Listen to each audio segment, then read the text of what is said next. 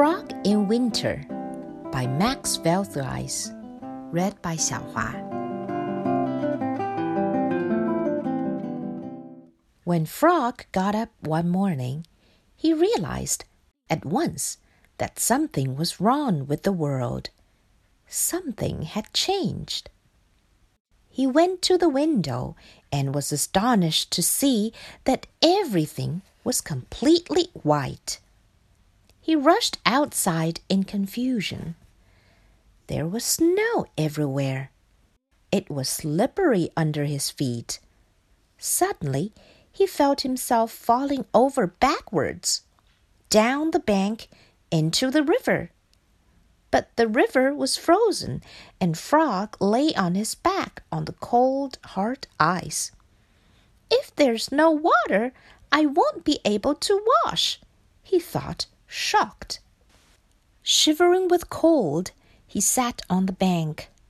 Then Duck came hurrying towards him on her skates. Hello, Frog, she said.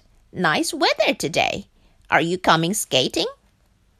No, I'm freezing, replied Frog. But skating is good for you, said Duck. I'll teach you. So Duck gave Frog her skates and her scarf. She pushed him, and he slid quickly across the ice, but not for long.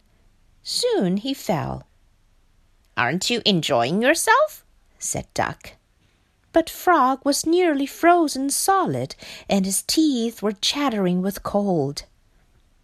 You've got a warm, feathery coat, but I'm just a bare frog, he said. You're right, said Duck. You'd better keep my scarf, as I must be on my way. Then Pig appeared with a basket of firewood on her back. Aren't you freezing, Pig? asked Frog. Freezing? said Frog. No, I'm enjoying the fresh, healthy air. Winter is the most beautiful season. You have a nice layer of fat to keep you warm, but what do I have? said Frog. Poor Frog, thought Pig. I wish I could help him. One, two, one, two. Hare ran up. He was jogging in the snow. Hooray! he called joyously. Sports makes you healthy. Hooray for sport. Three cheers for sport. Why don't you join in, Frog? It's great fun keeping fit. I'm freezing, said Frog. You've got warm fur, but I have nothing. Sadly, he went home. The next day, his friends invited him to have a snowball fight, but Frog couldn't share in the fun. I'm freezing, he murmured. I'm only a bare frog. And miserably he stumbled home. He sat next to the fire for the rest of the day, dreaming of spring and summer. He burned every last piece of wood. When the fire went out, he went outside to gather more logs, but he couldn't find any wood in the snow. He walked and walked until he lost his way. Everything was white. Exhausted, he lay down in the snow, a bare frog. And there his friends found him.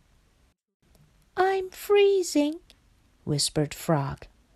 Come on, said Hare, and carefully they carried him home and put him to bed. Hare collected wood and lit a fire. Pig cooked a hot, nourishing soup, and Duck cheered Frog up. In the evenings that followed, everyone listened while Hare read wonderful stories about spring and summer. Pig knitted Frog a warm pullover in two colors. Frog enjoyed the attention from his friends. Winter is wonderful when you can spend it in bed. Then the day came when Frog was well enough to get up. Without fur, fat, or feathers, but dressed in his new pullover. he took his first steps in the snow. Well? asked Hare curiously. It's good, answered Frog bravely. So the long winter passed.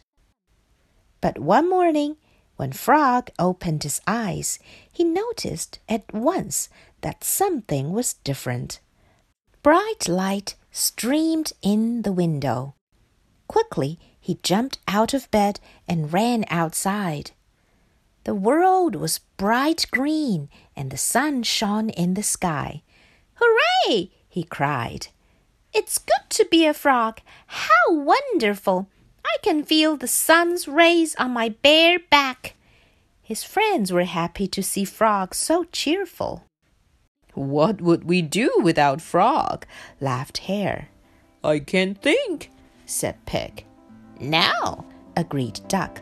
Life just wouldn't be the same without him.